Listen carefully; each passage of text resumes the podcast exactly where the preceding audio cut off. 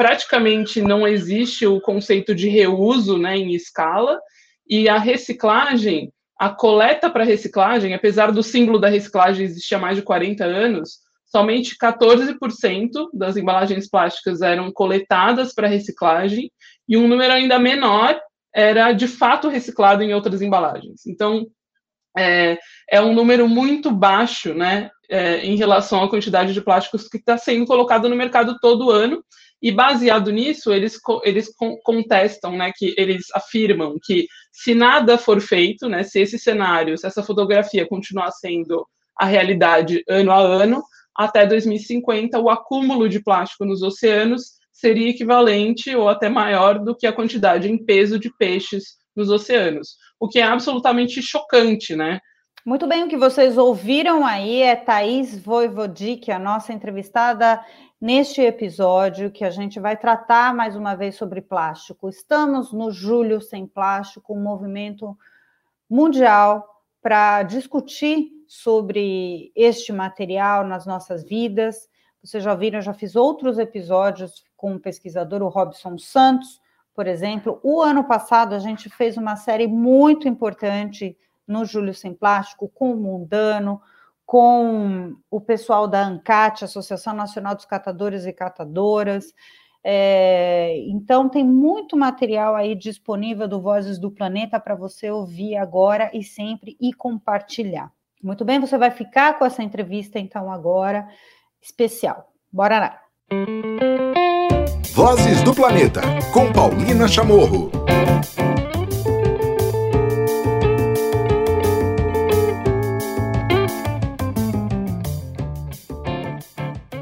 Muito bem, dando início ao episódio 184 do Vozes do Planeta, de uma série que a gente vem fazendo com o apoio, com a ajuda, com a colaboração da Ellen MacArthur Foundation, para a gente entender temas dentro da economia circular. E hoje, para encerrar o Julho Sem Plástico, a gente vai encerrar com chave de ouro. Vamos, vamos ter uma conversa muito especial com a Thaís Voivodic ela que é gerente de projetos é, do time da nova economia do plástico da Ellen MacArthur Foundation. Thaís, prazer imenso, finalmente nasceu. Finalmente, muito obrigada pelo convite, finalmente mesmo. Muito obrigada por você ter topado. Acho que a gente fez dois episódios muito bacanas, muito ouvidos também com a, com, com a Luísa e com o Mike sobre temas importantes dentro da economia circular. É, e não vai ser diferente hoje para a gente entender como o plástico, é, a gente vai encarar o plástico daqui para frente, como é que a gente vem encarando o plástico é, agora. Então, para a gente começar a nossa conversa, eu lembro de ter ouvido da Fundação Ellen MacArthur é, sobre ela e sobre o trabalho no finalzinho de 2015, num relatório, numa série de eventos que estavam rolando no Chile sobre o oceano, onde ouvia que ia sair um estudo que dizia: olha, em 2050 a gente vai ter mais plástico do que peixe no oceano. E eu acho que junto com isso é, veio depois o meme lá da tartaruga, tirando, tirando, né, que tiravam o canudinho da narina, foram as coisas mais impactantes que eu vi. E me parece que aquilo virou uma chave global para a atenção para o plástico. Que, que estudo era esse, Thaís? Tá, esse você lembrou muito bem, e, e de fato esse é o, o, o, ponto inicial que normalmente eu, eu trago para contar um pouco da história é, do New Plastics Economy, da, né, da nova economia dos plásticos, que é uma das iniciativas da Fundação Ellen MacArthur globalmente. É, então, só para dar um passo atrás é, e, e, explicar como essa iniciativa de plásticos entra dentro da, é, das iniciativas da Fundação Ellen MacArthur, a, a, missão da fundação é a transição da economia linear para a economia circular de uma forma é, é, de uma forma completa, né, de uma forma que se aplique a qualquer material. É, e dentro, dentro dessa visão existem materiais que são que fazem parte de iniciativas mais práticas da fundação é, e o plástico foi a primeira dessas iniciativas. Então, existem outras, como a economia circular de alimentos, a economia circular da moda, mas a, a, a, a, nova economia dos plásticos foi a iniciativa que nasceu primeiro, justamente pelo plástico ser um dos materiais lineares mais icônicos que existem no mundo. É, e um, o estudo que você mencionou, ele foi desenvolvido pela Fundação Ellen MacArthur em parceria com a McKinsey, e foi publicado é, entre final de 2015 e, e se tornou muito visto em 2016, quando ele foi publicado no Fórum Econômico Mundial, e ele justamente trouxe uma, é, uma perspectiva global de quão linear é, era e continua sendo né, a, economia, é, a economia dos plásticos. Então, ele trouxe dados que jamais tinham sido vistos antes e mostravam não só a fotografia né, atual daquela época de quão linear, a quantidade de plásticos que estava sendo produzido por, é, por ano, né? E aí tem um, um, um, foco específico em embalagens plásticas. Então ele, ele mostra a quantidade de embalagens que estava sendo produzida, o quanto aquilo estava sendo reaproveitado de alguma forma e o quanto que estava indo ou para lixões e aterros ou para ou para o meio ambiente. Então, ele, ele, é, ele traz um fluxograma do, da economia dos plásticos globais, é, e o, o, dado que ele mostra que existe, é, praticamente não existe o conceito de reuso né, em escala, e a reciclagem, a coleta para reciclagem, apesar do símbolo da reciclagem existir há mais de 40 anos, somente 14% das embalagens plásticas eram coletadas para reciclagem e um número ainda menor era de fato reciclado em outras embalagens. Então, é, é um número muito baixo, né, é, em relação à quantidade de plásticos que está sendo colocado no mercado todo ano. E baseado nisso, eles, eles contestam, né, que eles afirmam que se nada for feito, né, se esse cenário, se essa fotografia continuar sendo a realidade ano a ano, até 2050 o acúmulo de plástico nos oceanos seria equivalente ou até maior do que a quantidade em peso de peixes nos oceanos, o que é absolutamente chocante, né? Então, esse, esse dado que trouxe, acho que trouxe luz né, a, a essa, essa grande crise é, do, do, do, dos plásticos no meio ambiente, nos oceanos, e que foi um pouco do, é, da criação desse momentum global sobre esse tema, e que mudou, de, de lá para cá muita coisa mudou. É, vou, vou, deixar você fazer as perguntas é, sobre o que aconteceu de lá para cá, mas já posso dizer de, de, antemão que muita coisa mudou, mas muita coisa ainda precisa ser feita. Né? Muita coisa mesmo, né? Tem um aspecto da, da sustentabilidade, da natureza, do impacto na natureza, do antropoceno, né? Eh, vocês podem ouvir, eh, quem está acompanhando esse episódio, eh, recomendo muito vocês ouvirem o, que é economia circular e também ouvir um episódio recente que é sobre com o Robson Santos, pesquisador da Universidade Federal de Alagoas, mostrando, que eu publiquei na National Geographic, mostrando de que o plástico está sendo ingerido por mais de 1.500 espécies. Já estamos com mais de 1.600 espécies. Está praticamente em toda a teia da vida ingerindo plástico. Esse é a questão. E aí eu queria trazer um outro ponto importante aqui que a gente coloca: ah, você tome sua atitude, você pessoa, cidadão, cidadã. Mas a gente tem também a questão eh, das empresas, do modo de produção, que é onde entra a questão principal da economia circular, né? Se diferencia da reciclagem nesse sentido, porque questiona e coloca em xeque, propõe novas formas de produção, numa forma de pensar uma economia, né? E acho que ter sido apresentado no Fórum Econômico Mundial esse dado é, reflete bastante isso, né? Então, explica para a gente, Thaís, o que, que é a economia circular do plástico? E depois queria que você contasse como é que se formou e o que, que quer dizer esse, esse projeto, esse movimento, uma nova economia dos plásticos? Tá, ótimo. É, e o seu ponto é, faz muito sentido e de fato, né, a visão da nova economia dos plásticos, ela se baseia em três elementos é, e, e, esses três elementos eles têm é, o potencial de tomada de decisão, de implementação desses elementos, está muito mais na mão de quem é, conduz o sistema, né, de quem coloca as embalagens no mercado, de quem tem capacidade de é, gerenciar é, essa, essas embalagens antes de estarem no mercado e depois, do que de fato os consumidores. O consumidor ele faz parte, né, as pessoas elas fazem parte da cadeia de forma geral, mas se as, as mudanças elas precisam de fato começar é, na, na, nas corporações e nos governos. E é dessa forma que a Fundação Ellen MacArthur trabalha. É, então, todo o, todo o trabalho ele, ele, ele, é, ele é feito em conjunto é, com uma rede de parceiros, né, de signatários das iniciativas que eu vou contar um pouco aqui, e esses signatários são as empresas de bens de consumo, os varejos, os produtores de plástico, governos federais, estaduais, municipais, e por aí vai, recicladores, né? Então, toda a cadeia de valor do plástico e também poder público e a sociedade civil organizada, né? É, são hoje parte da rede da, do, da nova economia dos plásticos. É, então, antes de eu falar um pouco de, dessas iniciativas mais concretas, eu vou falar um pouco de, da visão da nova economia da nova economia dos plásticos, que ela passa por três elementos. O primeiro é eliminar, né, a, a, economia circular dos plásticos ela começa com um olhar de quais são os plásticos que hoje são problemáticos, são desnecessários e não deveriam existir.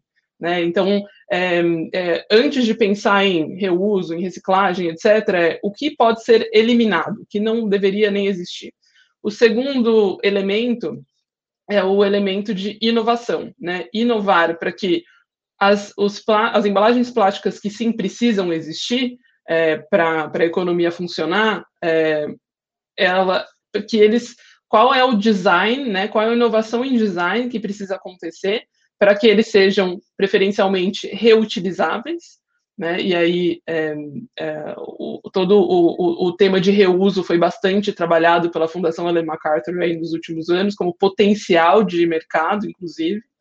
É, então, inovar para que as embalagens sejam reutilizáveis, recicláveis ou compostáveis por design, né? Então, só esses dois elementos que eu já falei, né, eliminação e, e, inovação em design, o consumidor ele não tem absolutamente nenhum controle sobre isso, né? Então, esses, só esses dois elementos já tem aí é, uma participação exclusivamente de quem está projetando o, o, todo o sistema. E o terceiro pilar é circular, né? Então, é eliminar e inovar circular, porque das embalagens que não são, eh, não foram eliminadas nem são reutilizadas, elas precisam ser circuladas para poderem ser de fato recicladas, né? Então aí entra todo o aspecto de infraestrutura, de coleta de financiamento, de, é, de processamento de reciclagem, etc., para que a embalagem de fato seja volte para o volte pro loop de produção.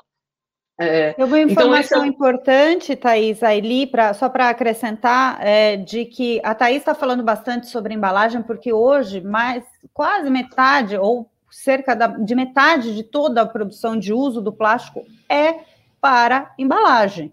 Né? Então, por isso, isso, que merece uma atenção muito específica com relação a isso. E é, é um volume onde... muito grande e, além disso, são plásticos projetados em geral para ter um uso único, né? Então, é, é, muito problemático, né? Então, os plásticos são plásticos não duráveis por, por conceito, né? É, então, é, ah, eu te cortei aqui, né? Desculpa, eu te cortei. Não, pra, pra... Mas é, só aproveitando, né, que a gente tem hoje uma grande especialista para poder também explicar e tirar essas dúvidas, né? A gente falou então que a grande produção de plástico hoje é para embalagem e tem a importância de designs e da pré-produção do plástico ser pensada é importante, porque a realidade, né, Thaís, da reciclagem do plástico é que vem embalagens com três, quatro tipos de plástico uhum. misturados e a grande maioria deles não é reciclável, ou seja, Exatamente. a realidade hoje é um plástico não reciclável, não viável em grande escala, certo? Exatamente, exatamente. E o, a gente tem até um dado sobre isso, né? Então, uma das iniciativas é, concretas da fundação é, na, nessa criação dessa mobilização para soluções para economia circular se chama Global Commitment, né, é o compromisso global é, que traz metas concretas para uma rede de é, empresas que façam parte da, da cadeia de valor do plástico e também governos e sociedade civil, mas quem consegue de fato nesse caso é, transformar a sua, seu portfólio são as, as, as empresas e os produtores de, de plástico, né? Então, esse, essa iniciativa hoje tem mais de 500, 500 signatários é, globais, sendo, sendo deles, é, desses 500, 250 são empresas. E essas empresas representam 20% do mercado mundial. Então, a gente está falando dessa fatia é, de, de empresas, que é uma fatia bastante representativa, e que pela primeira vez a gente está tendo acesso, né? Aliás, um, todo mundo está tendo acesso às, aos dados dessas empresas. Então, como parte é, do compromisso de, de, de, fazer parte desse do Global Commitment, né, do compromisso global, é, é reportar, é, fazer um reporte anual dos seus avanços em relação às metas que foram estabelecidas ano a ano. Então, a cada ano, o ano passado a gente já teve a segunda leitura, esse ano vai sair a terceira, a gente consegue ver quantitativamente quais são as áreas de progresso e quais são as áreas de estagnação nessa evolução de, de uma economia linear para a economia circular dos plásticos. Claro que é um recorte, a gente está falando de 20% né, do mercado mundial, mas 20% é bastante coisa. Né? A lógica é, a questão dos dados é fantástica, né? Eu lembro que pela primeira vez a gente teve uma dimensão, acho que saiu há dois anos, essa matéria, um especial do Guardian, a partir desse, desse estudo, dessa disponibilização de dados, é, via esse, o, o projeto, no, esse movimento da nova economia dos plásticos, por exemplo, de uma Coca-Cola que põe 3 milhões de toneladas de, por ano é, no, no mercado é, de plástico, ou seja, precisa se começar a ter uma, uma tabela para poder ver o que, que vem sendo diminuído, o que, que para a gente começar a ter metas, né? E metas claras e transparentes também, né, Thaís? Exatamente. E, então, é, é, além do progresso em si, uma, um dos principais avanços nesse sentido de ter dados é justamente o fato de ter os dados, né? de, de, ter, de começar a ter mais transparência em relação a quanto se coloca no mercado e qual é o compromisso, e ano a ano se está cumprindo ou não. Né? Então, o, o, o, o reporte do, do, compromisso global, ele é um agregado, ele tem algumas informações isoladas de algumas empresas e é, é, é possível até entrar no site ver a, a, o avanço empresa a empresa, mas esse grande reporte é uma análise coletiva, né, e que mostra, e eu queria mencionar isso porque você falou dos plásticos não recicláveis, né, que putz, uma quantidade enorme de plásticos vai parar, até vai parar no reciclador, mas é descartado, é rejeitado, porque. Então, o dado global que a gente tem hoje é de é, 64% das embalagens plásticas produzidas são rec consideradas recicláveis é, na prática em escala. Né? É um conceito de reciclabilidade da Fundação Ellen MacArthur. Não é reciclabilidade em teoria, é reciclabilidade comprovada. É 64%. Ou seja, os outros é, 30 e 36% é, não são recicláveis, não são nem recicláveis, né? Então, todas essas empresas que fazem parte desse do compromisso global se comprometeram até 2025 ter 100% do seu portfólio em embalagens ou reutilizáveis ou recicláveis ou compostáveis. Então, o que aconteceu na, na, na mensuração de um ano para o outro? esse indicador não se moveu. Era 64% no, no ano de 2018, no ano de 2019 continuou 64%. Isso, assim, acendeu um, um alerta, né? Porque outros indicadores é, mudaram. O indicador, por exemplo, de conteúdo reciclado teve um crescimento de 22%.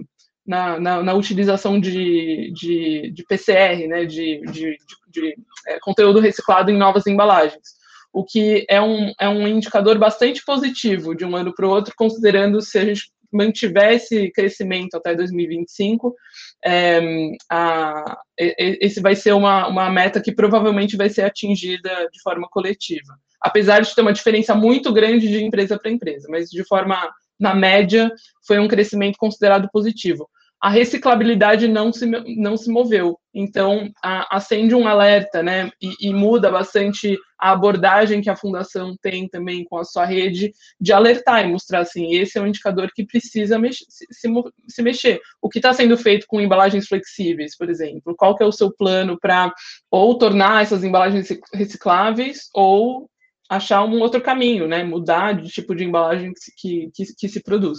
Então é, é, é, aí que a gente está. Ainda não estamos em 2025, mas esses, esses reportes anuais são absolutamente cruciais para a gente poder ter esse tipo de conversa com, com as empresas e, e, e são reportes públicos, né? Então para que qualquer pessoa possa ter acesso ao que foi comprometido e o que está sendo entregue. Acho que é aí que entra o papel da sociedade também, né? Ou seja, não só na no, que não deve ser na responsabilização, porque você, como bem colocou, tem duas etapas anteriores antes de chegar para o consumidor que podem ser e devem ser responsabilizadas as empresas, elas devem mudar essas essas as corporações e, e, também entra também política pública, né, como você bem colocou, antes de chegar no consumidor. Mas o consumidor tem, quando a gente fala do papel dele nas escolhas e de cobranças, ele talvez ganhe aí essa força, né, no sentido de cobrar é, mudanças dentro da, uhum. da, das empresas, né,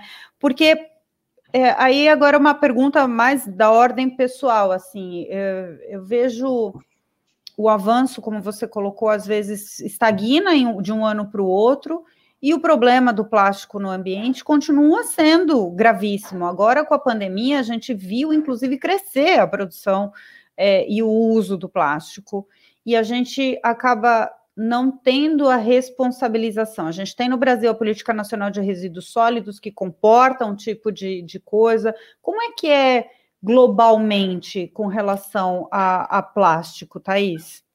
Tá. É, o, aí, antes, só, antes, só antes de falar da, da questão de, de política pública, o, os dados da, do reporte desse ano vão refletir 2020, então a gente vai conseguir é, ter um pouco de. Mais, a gente vai ter dados mais. É, é, que vão ajudar a gente a ter uma, uma visibilidade sobre o impacto da pandemia. É, com mais, com mais evidência, né? Então, até o final desse ano, esse, esse reporte do, do, desse ano vai ser publicado. Então, aí a gente vai conseguir ter novas conversas até para entender é, o impacto disso que precisa ser feito. Mas é, você mencionou o, a política nacional de resíduos, né? E, e o, o, qual o panorama global de outros países em relação a isso. É, e aí eu posso citar esse o reporte que foi é, a publicação que foi feita em, em, em, junho agora pela Fundação Ellen MacArthur, que foi uma publicação sobre EPR, que em inglês é Extended Producer Responsibility, em português seria a responsabilidade estendida do produtor, é, que nada mais é do que um mecanismo de financiamento por parte de quem coloca a embalagem no mercado é um, é um conceito que existe há décadas já na Europa é, e que estabelece que quem é responsável por financiar todo o processo de coleta, triagem e reciclagem das embalagens é quem colocou ela no mercado, é, né, quem, quem, é responsável por colocá-las no mercado. Então, os produtores é, e, e, e, marcas, né, e, e empresas é, que, que produzem os produtos em embalagens. É, esse é um conceito, como eu disse, que já existe há décadas na Europa, não é uma realidade no mundo inteiro, porém, é, com o passar do tempo, é, começou-se a ter muitos dados para conseguir comparar o que de fato tem acontecido nos países que implementaram a política REP, né, que seria a tradução em português, ou IPR, é, e países que não implementaram ou que têm algum tipo de é, mecanismo de financiamento é, ou voluntário ou limitado, ou que, que, que, que, os recursos venham do, de fundos públicos, por exemplo, que seriam modelos alternativos, né? ou que não tem absolutamente nenhum modelo. E os países que têm IPR são os países são países que agora trazem essa evidência de que alcançaram índices muito maiores de reciclagem, né, de coleta, triagem e reciclagem. Então hoje existe muitas evidências que comprovam que IPR é o único modelo que se conhece e que traz resultados muito maiores do que os outros. É, então, a, a Fundação Ellen MacArthur ela trouxe nessa publicação do, dois, é, dois, essa publicação vem em dois pedaços. Um é, o, é, é, é um paper bem extenso com as evidências, né? É uma pesquisa global que mostra quais países que têm IPR, quais não têm, quais têm é, mecanismos limitados e mostram o porquê a gente está afirmando que IPR é necessariamente uma, uma solução é, necessária para é, alcançar a economia circular dos plásticos, é, e também traz um statement que foi assinado por, pela primeira vez, mais de 100 empresas líderes do mundo inteiro estão afirmando publicamente que concordam que IPR é necessário para ser implementado em, em, todos os países do mundo. E são empresas que, por muito tempo, não, não, não vi, nunca vieram a público falar disso, ainda mais numa escala global. É, então, é, por mais que IPR não seja uma coisa nova, o que, esse, o que essa publicação traz de novo é o apoio massivo de, é, de empresas do porte de Coca-Cola, Pepsi, é, Danone, Nestlé, são, são, são, as grandes empresas de bens de consumo que estão vindo a público e trazendo isso como uma necessidade para conseguirem chegar nas suas metas de economia circular. É, então, foram mais de 150 assinaturas, sendo delas 100 de empresas, priva de empresas privadas. Né? Então, essa é a principal novidade, eu acho, que traz esse, essa, esse statement dessa publicação, porque uma, além de afirmar que são que é uma medida necessária, também se comprometem a alinhar com seus times locais, né? Então é um, são assinaturas, é um, é, um, é um statement global e quando a gente fala de IPR ou qualquer política pública é um, é, é, um, é um mecanismo que acontece na, no nível nacional, né, não no nível global. Então, essas empresas se comprometem a ter esse alinhamento entre seus times globais e seus times de, das, das suas opera, unidades de opera, operacionais em diferentes países. É, eu estava vendo aqui, ele está disponível por enquanto só em inglês, né, para baixar no site. Uhum. Não sei se em breve vai ter disponível em português, mas vocês podem Eu posso checar, pelo... eu posso checar, mas é, eu acredito que agora só tem em inglês. Em inglês, é, eu tô, tô, vendo aqui pelo site, mas vocês podem acessar pela ellenmacarthurfoundation.org. A gente vai deixar ali no, no descritivo do episódio o site para vocês poderem acessar. Parece que, para você que está ouvindo falando assim, pô, mas agora, só agora, o que, que, que vai adiantar eles reconhecerem, né?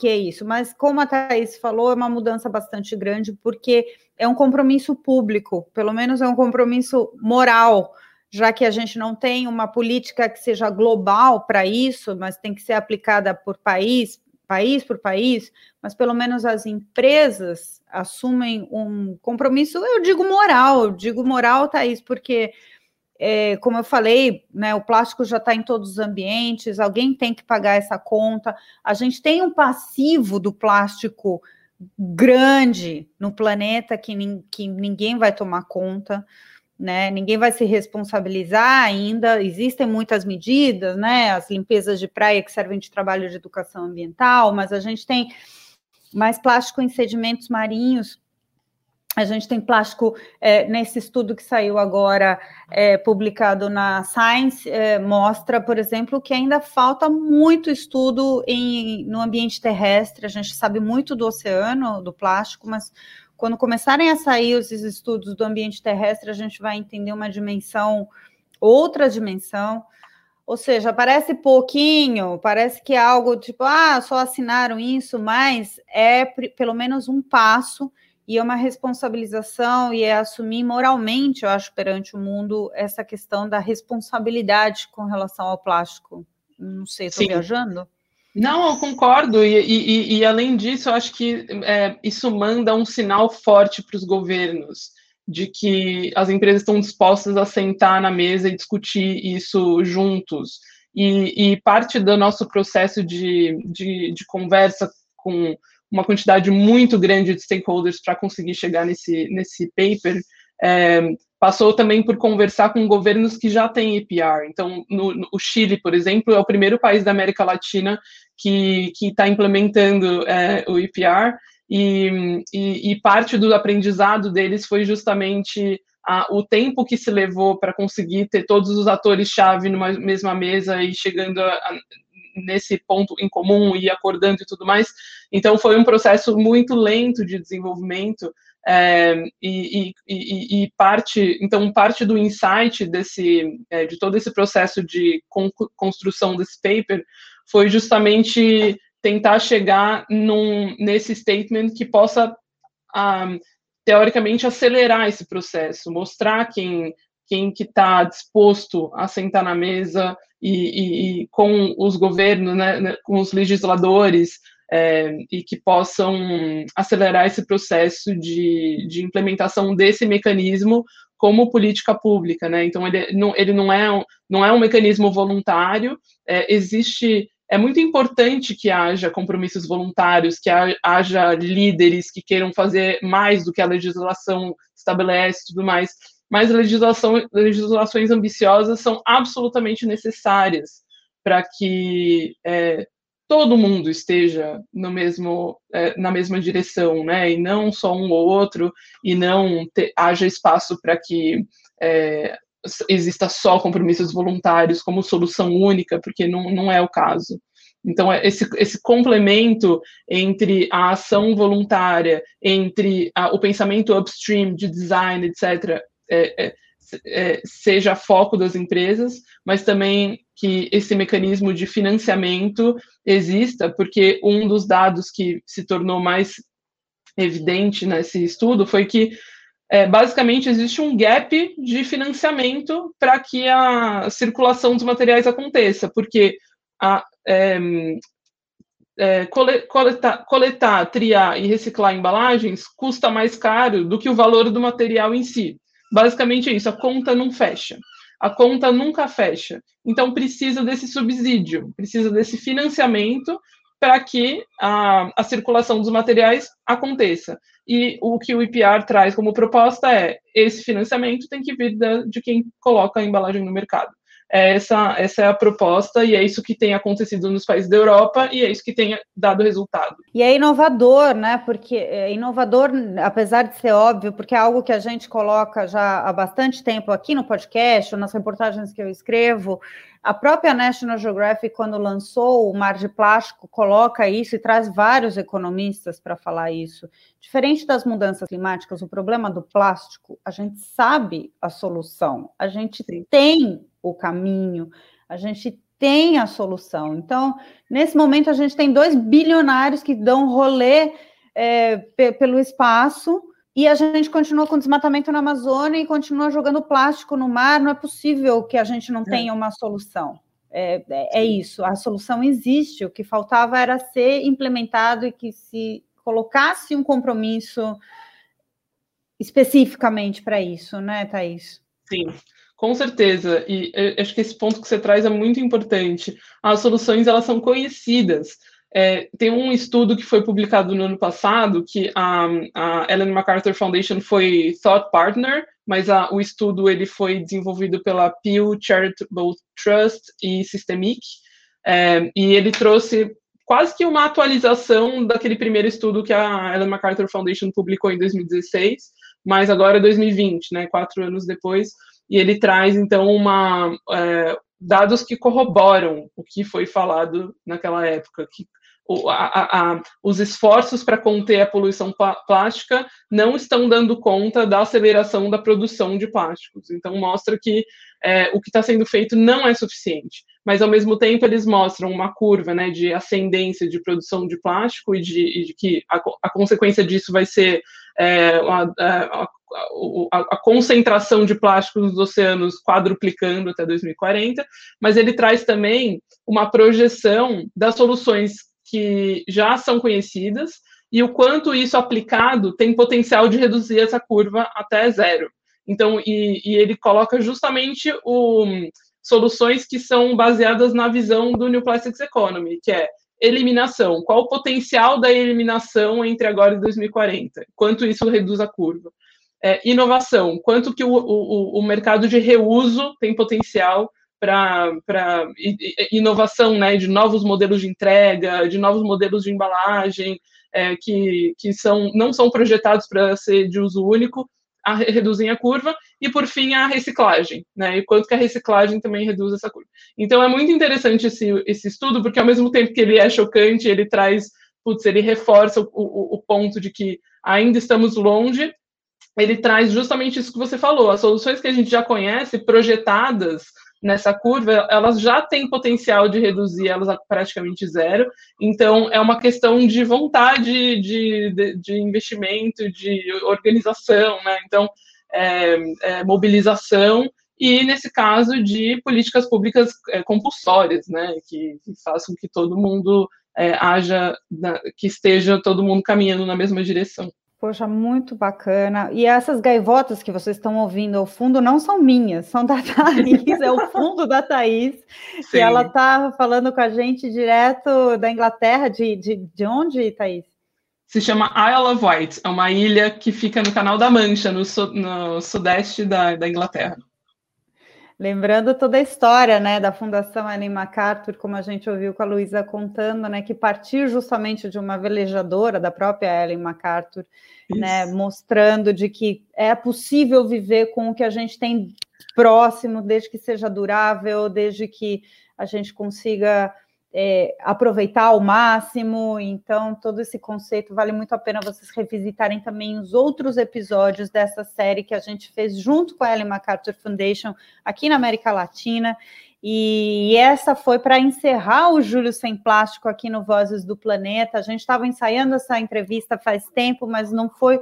Não, não teve melhor momento do que agora, Thaís, de sair esse, esse statement do, do IPR, é, falar sobre isso neste momento é, e falar dentro desse contexto da pandemia, né? Porque vão vir dados aí, imagino que bastante é, desafiadores para colocar dessa Sim. forma. Eu Com queria certeza. te agradecer enormemente aqui pela sua participação hoje aqui no Vozes do Planeta. Foi um prazer imenso falar contigo. Eu que agradeço. Um prazer muito grande falar com você e conte comigo. Ouvimos aqui então no episódio 184 do Vozes do Planeta, Thaís Voivodic. Ela é gerente de projetos da, da Ellen MacArthur Foundation, faz parte né, do time desse, dessa nova economia dos plásticos. Vozes do Planeta pela Natureza.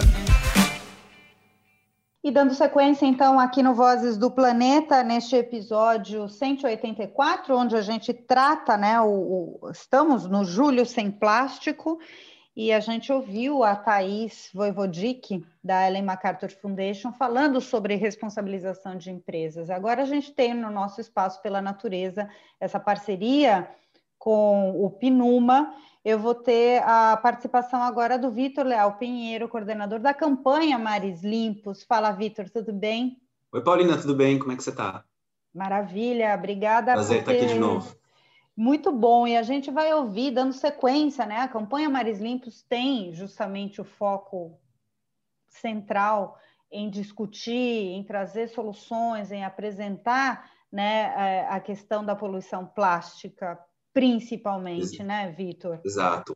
O, o, foco da campanha Mares Limpos é combater a poluição marinha, o lixo marinho, que é 90% poluição plástica. Então, a gente está trabalhando justamente o tema da poluição plástica. Né? Nessa conversa com a Thais, a gente finalizou falando de responsabilização de empresas e tal. A gente falou muito de embalagem, mas é importante a gente trazer outros setores, como, por exemplo, é, um que saiu nesse relatório, que saiu agora no finalzinho de junho de 2021, pelo PNUMA falando do uso do plástico de uso único, mas no turismo, é isso? Exato. O relatório Repensando o Plástico de Uso Único no Setor Turístico, ele trata justamente desse setor que é um, um grande vetor dessa poluição, mas que também é muito afetado, né? O turismo depende de recursos naturais, de uma natureza vibrante aí, para que ele possa uh, ter pessoas interessadas. E a gente tem uma tendência agora, inclusive com a pandemia e pós-pandemia, de um aumento desse interesse das pessoas por recursos naturais, por natureza, por praia, né? Mas no relatório ele aparece, é, são os dados de uso de plástico ou do, dos destinos, como eles estão sendo impactados pelo plástico de uso único? O, o, qual, quais são as conclusões que, que aparecem nesse estudo? Esse estudo, na verdade, ele, ele é mais do que mostrar os impactos, porque, é óbvio, tem, tem aí a parte que fala sobre impacto, sobre contexto, mas ele é, ah, uma, ele é uma ferramenta para o setor turístico conseguir fazer uma transição para redução da poluição plástica, né? uma transição para uh, alternativas que não que não priorizem plástico descartável, né? Então, inclusive, ele tem árvores decisórias que ajudam o, o setor a entender se eu estou usando, por exemplo, garrafa plástica, uh, vendendo água engarrafada em plástico, né? Então, como é que eu faço? Quais são as opções? O que, que eu devo levar em consideração? Então, é bem interessante porque ele é um, um relatório que é muito prático para o setor.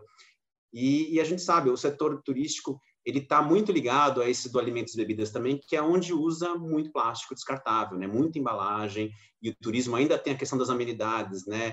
É o sabonetinho, é o, o, o micro shampoo e essas coisas que são péssimas. É uso único e você descarta, né?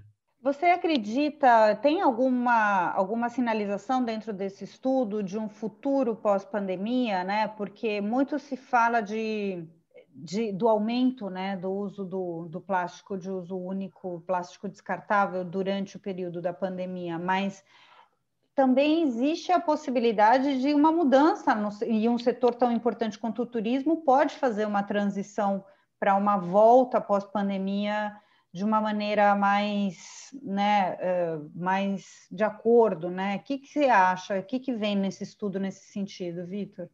Sem dúvida. A gente sabe que já, e a gente fez um estudo no passado, a UNB fez um estudo para a gente, avaliando uh, as percepções do setor turístico. Esse estudo ainda não foi lançado, mas deve ser lançado em breve.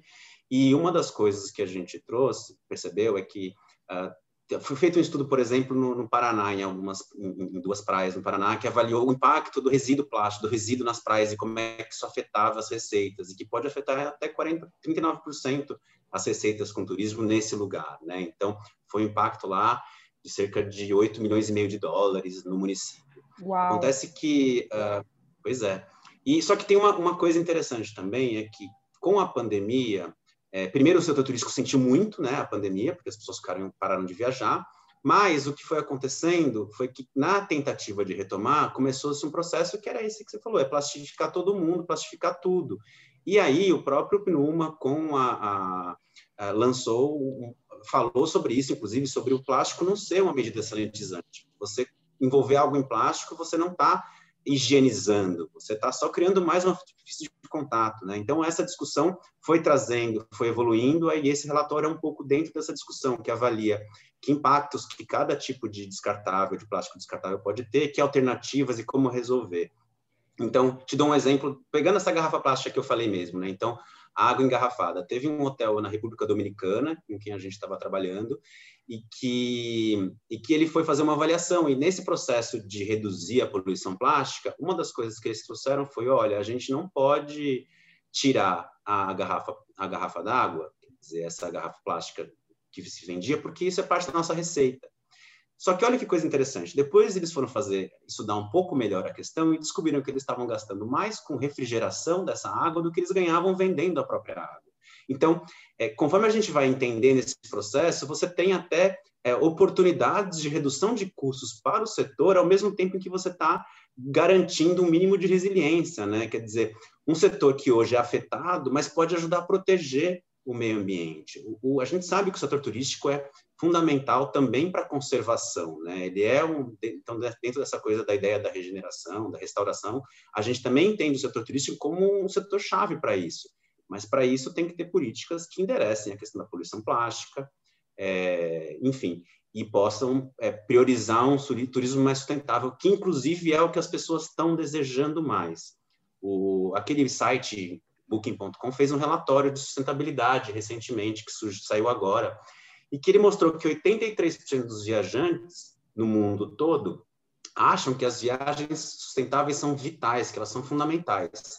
E 61% dos entrevistados por eles disse que a pandemia mudou, fez com que eles quisessem, queiram viajar de forma mais sustentável no futuro. Eles começaram, acho que os turistas começaram a entender também essas correlações, né? Uhum. E a tendência é que com a reabertura e com a retomada, conforme a gente avança a vacinação e começa as pessoas a circularem mais, é que a gente faça uma. Esse, a partir do momento em que o turista viaja para um destino que tem essas características, ele começa a esperar isso. Então, também acaba, inicialmente pode ser uma, uma diferenciação para o setor turístico, mas depois vira uma coisa de sobrevivência, porque claro. conforme as pessoas vão tendo essa, essa experiência, elas vão desejando essa experiência, né? A gente sabe que a transição agora de viagens internacionais para domésticas, pessoas viajando mais próximo, baixo carbono, montanha, natureza, praia e tudo isso. Então, é, a gente cuidar desses, desses ambientes naturais é fundamental para o setor também se manter e retomar de uma forma uh, até mais uh, justa, né? Legal, Vitor. Bom, e só lembrando, esse relatório está em processo de tradução, então em breve vai estar tá disponível né, no, no site do Pinuma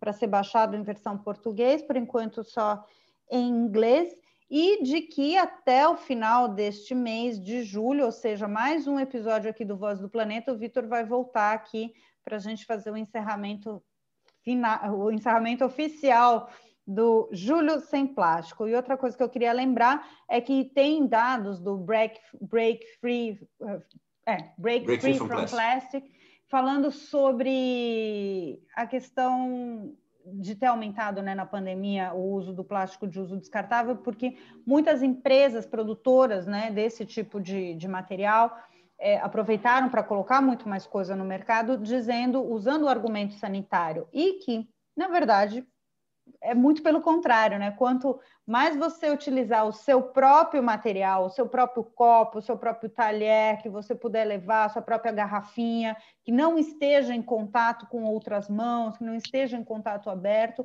é cada vez mais seguro. Então, de novo, use o seu material, use, ande com a sua garrafinha, ande com o seu copo, ande com, com o que for possível que você tenha dentro de casa e que seja durável é, e não custa nada você andar com isso, que também vai estar igualmente segura.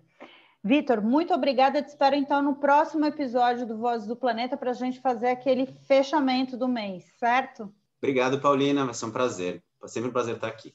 Vozes do Planeta. Este episódio do Júlio Sem Plástico no Vozes do Planeta fica por aqui. A produção e a apresentação, entrevistas no Vozes do Planeta são minhas, Paulina Chamorro.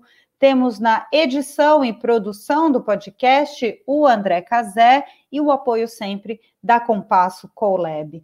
A gente volta a se falar no próximo episódio. Até lá! Vozes do Planeta, com Paulina Chamorro.